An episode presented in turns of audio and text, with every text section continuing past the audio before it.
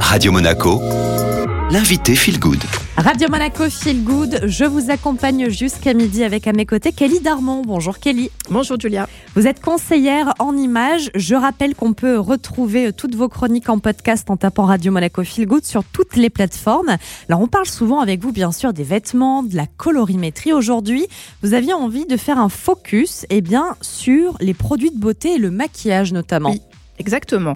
On a l'habitude de trier ses vêtements naturellement, euh, d'une saison sur l'autre, etc., pour faire de la place. Mais euh, c'est pas forcément le cas dans les produits de beauté et le maquillage. C'est bien de le faire aussi régulièrement, tout simplement parce que bah, il y a des dates de péremption sur les produits de beauté et les produits de maquillage. Alors, vous regardez sur vos, sur les emballages sur les flacons, il y a un petit sigle avec un pot qui est ouvert et à l'intérieur vous avez un numéro. Ce numéro correspond au nombre de mois, il faut utiliser le, produit dans ce laps de temps-là. Alors la poudre, les, tout ce qui est ombre à paupières, c'est un petit peu moins gênant. Mais par contre, ce qui est euh, liquide, les fonds de teint, etc., bah, si vous dépassez la date, le risque, c'est déjà que la, matière, le produit soit altéré un petit peu. Vous risquez de faire des petites allergies ou des réactions euh, sur la peau qui ne soient pas très très agréables. Donc regardez ça, regardez les produits de beauté.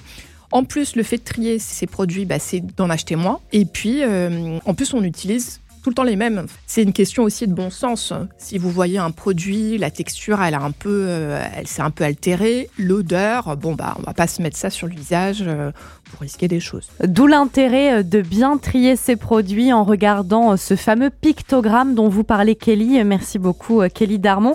Sachez que vous pouvez quand même améliorer hein, la conservation de vos produits en les mettant au frigo, particulièrement tout ce qui est huile et baume dont la graisse a tendance à rancir. Idem pour les rouges à lèvres.